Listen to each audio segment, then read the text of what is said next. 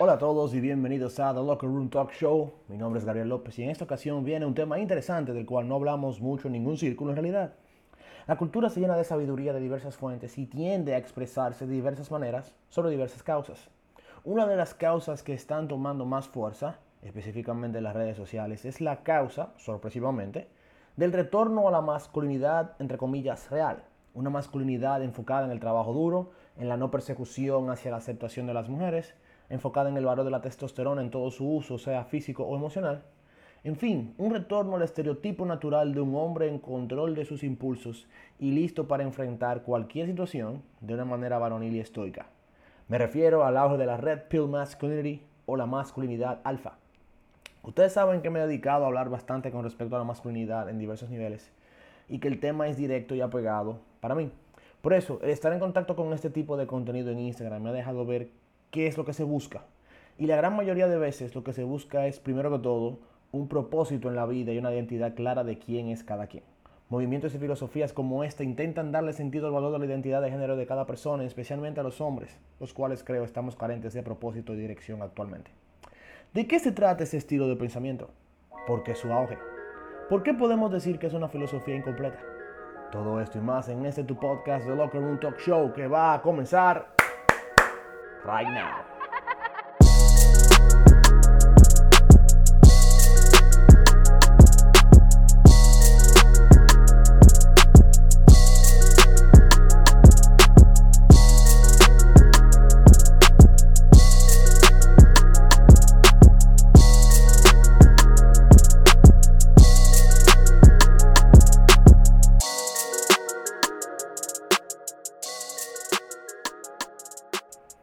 El término red pill o pastilla roja es un concepto tomado de la película The Matrix. En la famosa escena en la cual el personaje Morpheus le presenta a Neo dos píldoras, una roja y otra azul. La píldora azul mantenía a Neo viviendo su vida normal, pensando lo que sea que quisiera seguir pensando. Pero la píldora roja le daría la oportunidad de ver lo profundo de la realidad en la que se encontraba. Y de hecho, los red pills llaman a aquellos que se mantienen viviendo en la realidad actual sin darse cuenta de lo que está pasando blue pills o píldoras azules. De hecho, The Red Pill nace como una comunidad en, Reddit bajo la premisa de que las mujeres la tienen mejores que los hombres, socialmente hablando. La creencia es que las mujeres van en coche en todos los niveles sociales o incluso que dominen el mundo sin tener muchas responsabilidades actualmente, mientras que los hombres no se pueden quejar, y mira qué ironía, teniendo un campamento feminista frente al Palacio Nacional, o sea, de que son ellos los que están teniendo todas las cargas encima. De la misma manera, esta comunidad se enfoca en la mejora de las oportunidades de obtención de pareja, realizando ajustes en los métodos de seducción y en el mejoramiento del estatus socioeconómico del hombre en general. El concepto general de la masculinidad Red Pill se basa en la creencia del auge de una misandria y el auge de valores neofeministas en la sociedad. Toda esta filosofía es parte de la llamada manosphere del Internet, el ecosistema de blogs, páginas de Internet y foros en los que se discuten los temas correspondientes al feminismo, sexualidad femenina y masculina, problemas económicos que conlleva relacionarse el uno con el otro, el rechazo al feminismo actual y demás. Y de la misma manera, lamentablemente, se han colado pensamientos y acciones literalmente violentas, llegando al abuso contra la mujer, racismo, xenofobia y violencia con armas de fuego, primariamente en los Estados Unidos. El movimiento del alpha male o del red pill se maneja con un lenguaje bastante peculiar, como por ejemplo alfa o beta. Estos términos hacen referencia a hombres, en el caso del alfa, sexualmente atractivos para las mujeres, de posición económica estable y con un completo dominio social, haciéndoles un mayor foco de atención de las féminas. Los beta, respectivamente, son aquellos hombres que no cumplen con esa función de atractivo sexual, estabilidad económica y por lo tanto funcionan como soporte emocional femenino son los considerados nice guys o buenos tipos, que terminan siendo los que pagan por las cenas, los que invitan a todos, los que siempre están buscando a la mujer mientras esperan tener alguna recompensa o remuneración emocional por sus esfuerzos. ¿Les parece familiar? También existen términos como la píldora negra, la cual no es más que la renuncia a todo tipo de pensamiento de este tipo y la eventual caída al nihilismo social. Tenemos la palabra carrusel, y por favor no me hagan decir su nombre completo. Este carrusel no es más que el periodo de la vida de una mujer, en este caso del mundo, entre los 18 y 30 años, en los cuales comienza a tener diversas y múltiples parejas sexuales, todos con características alfa, hasta que se encuentra con la pared otro término, que no es más que el momento de realización de, que, de una mujer al llegar a los 30, de que no es tan atractiva como antes, ya que se está poniendo vieja y desde entonces decide casarse con el mejor postor, que usualmente resulta ser un beta. ¡Wow! Tenemos otros términos como muestra de alto valor, que son acciones que realizas públicamente para aumentar tu valor sexual en el mercado, dígase todo lo que subimos en Instagram. Y por igual tenemos su opuesto, muestras de bajo valor. Un término muy famoso de esta comunidad, que ahora me entero que lo inventó la comunidad Red Pill, es la palabra friendzone. La odiada y aterrorizante friendzone es uno de los términos que se utiliza esta, en esta comunidad. Ya me imagino que todos saben qué es la friendzone. También están los hombres gamma, que son los raritos o los que no están en nada. Hay una, alta cantidad de términos que corresponden al celibato involuntario por diversas causas. De esta comunidad también tenemos el hacer los ratings del atractivo de una mujer con escala del 1 al 10. El término pedestal, donde se supone que muchos hombres ponen a las mujeres para obtener algo. y muchísimos términos más que no, me voy a, no voy a poder terminar de leer en este episodio. El glosario de la comunidad Red Pill está en internet y no se imagina la cantidad de frases y conceptos que todos hemos tomado de esta comunidad y que los repetimos aún sin saber su función, origen y motivación, incluso dentro de la iglesia. Existe otra ola en este movimiento de la masculinidad alfa, más conservador en su estilo. Se enfoca más en el aprendizaje de un estilo de vida con propósito, más enfocado en el trabajo duro, en el control de la propia salud, la realización de ejercicio físico, la acumulación y generación de riqueza, el enfoque en la familia y otros aspectos que llaman a un retorno a la masculinidad clásica. No se enfoca tanto en el aspecto sexual en el que se enfoca la comunidad Red Pill, sino en el desarrollo integral del hombre. Este movimiento posee figuras importantes de referencia como el emperador romano y filósofo Marco Aurelio, Friedrich Nietzsche, David Goggins, Joe Rogan, y acepta pensamientos de figuras de renombre de la actualidad y del pasado que resalten valores como carácter, individualismo, libertad, fortaleza emocional, dominio propio y resurgimiento de una masculinidad básica, fuerte y tradicional. En su esencia, aún llama a los hombres a dejar de caerle atrás a la mujer para encontrar propósito. Este movimiento se ha levantado por causa de ciertas voces que se han multiplicado en la sociedad, hablando sobre masculinidad tóxica, promoviendo una mejora de la salud mental y emocional de los hombres en diversos aspectos. Y señores, vamos a estar claro que todo el mundo sabe o, reconoce la masculinidad tóxica cuando se le encuentra al frente.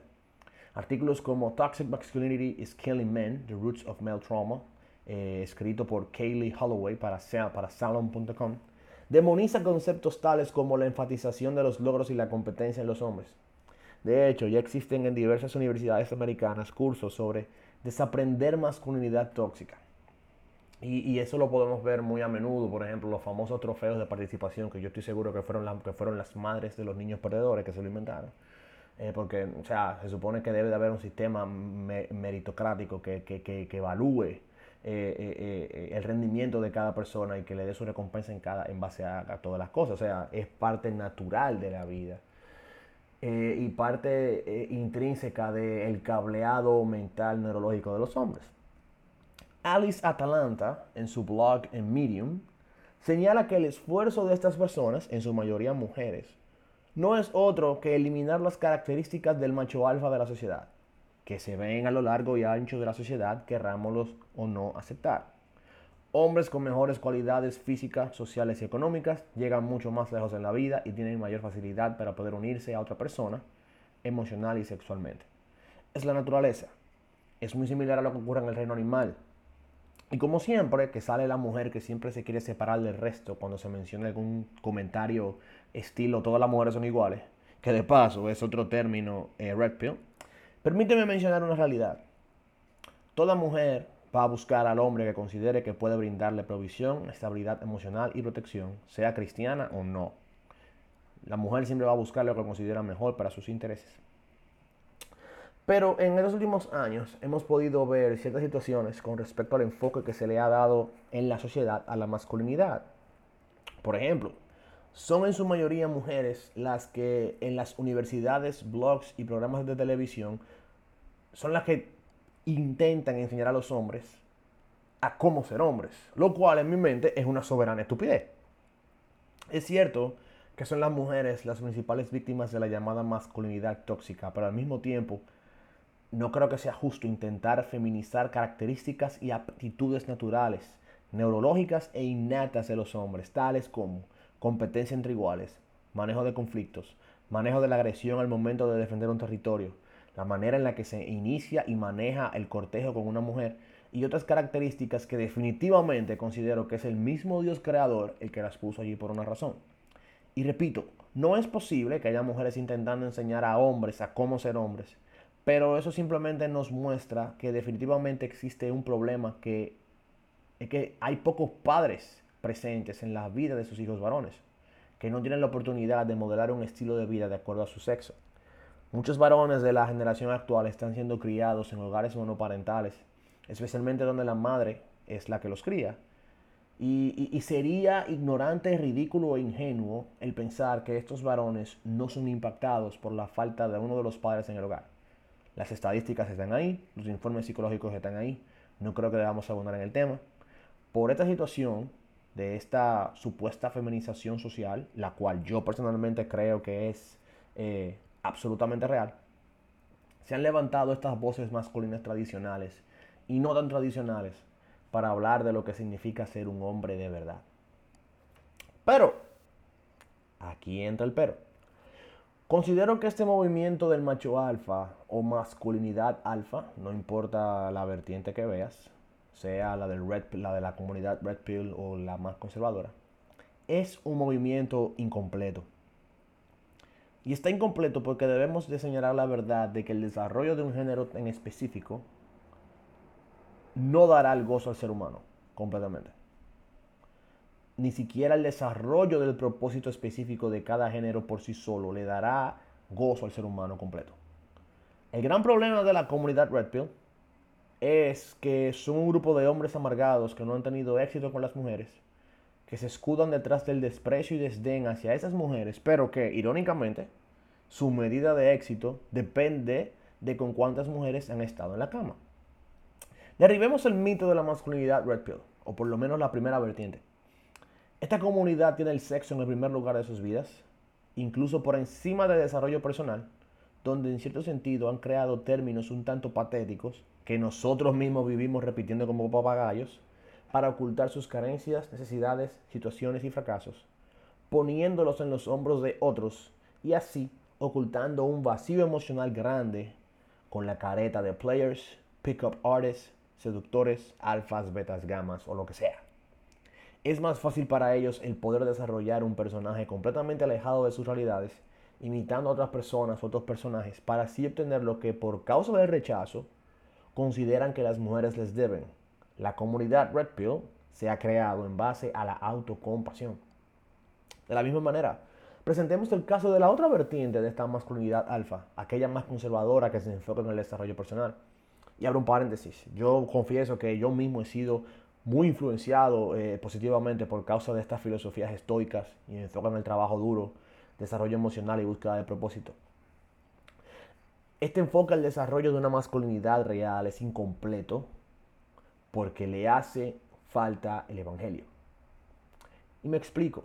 Todo movimiento mundano o de, corriente filosófica, como por ejemplo el, de Friedrich Nietzsche, se enfoca completamente en el hombre, son, son movimientos humanistas.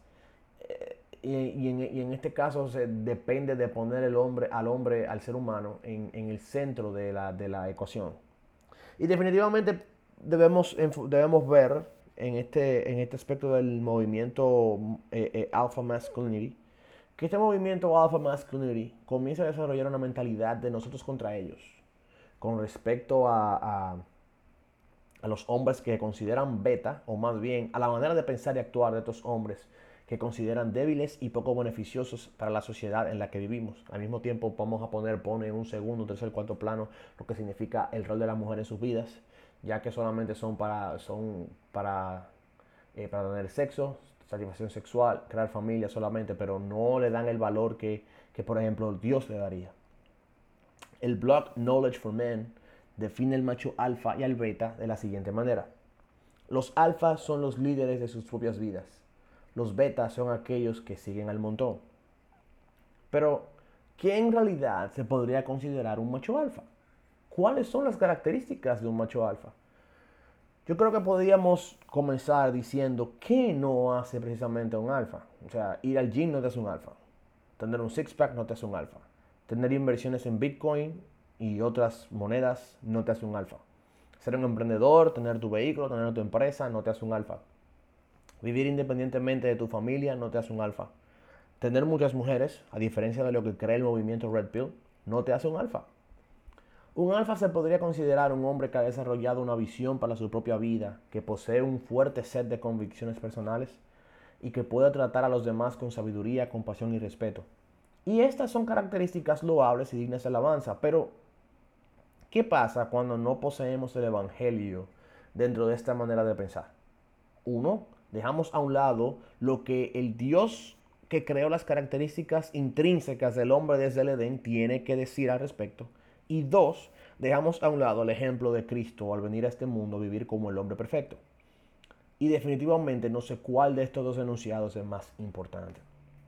Eh, cuando yo escucho eh, eh, que, el, alfa debe ser, debe ser el jefe de su propia vida, debe ser el, director de su propio destino, son frases humanistas, son, frases de, de, motivación personal.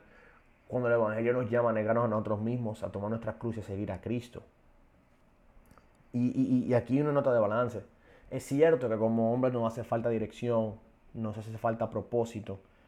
Definitivamente, seamos cristianos o no, vivimos cayéndole atrás a todo lo que huele a mujer.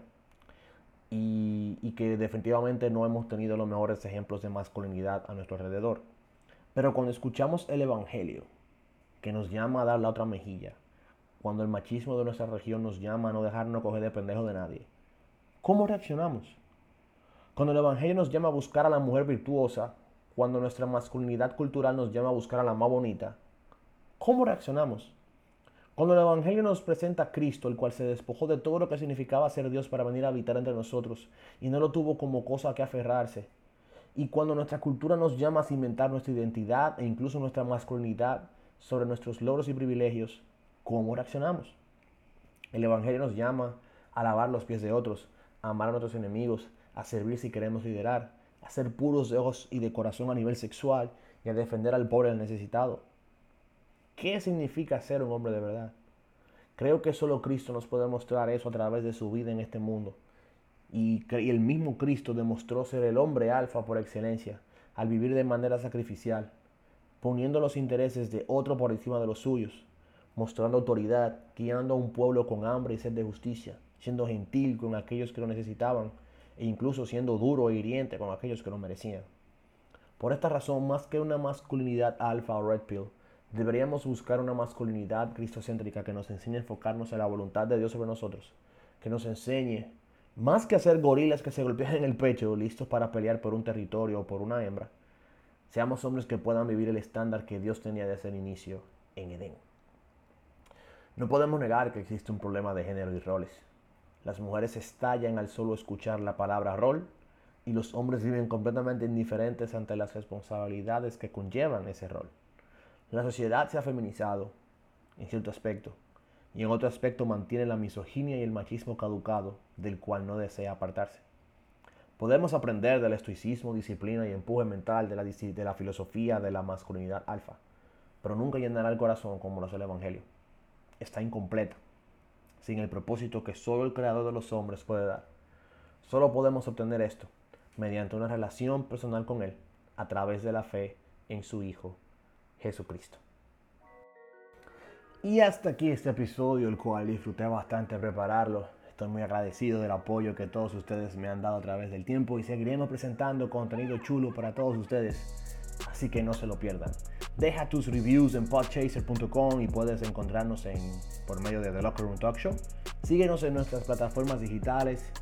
Eh, estamos en Apple Podcast, estamos en Amazon Music, estamos en, estamos en, Stitcher, estamos en Breaker, estamos en Google Podcast, estamos en Spotify. Y síguenos en nuestro Instagram, The Locker Room Talk Show. Muy pronto episodios nuevos por ahí con temas interesantísimos. Mi nombre es Gabriel López y esto es todo por hoy. Chao, chao.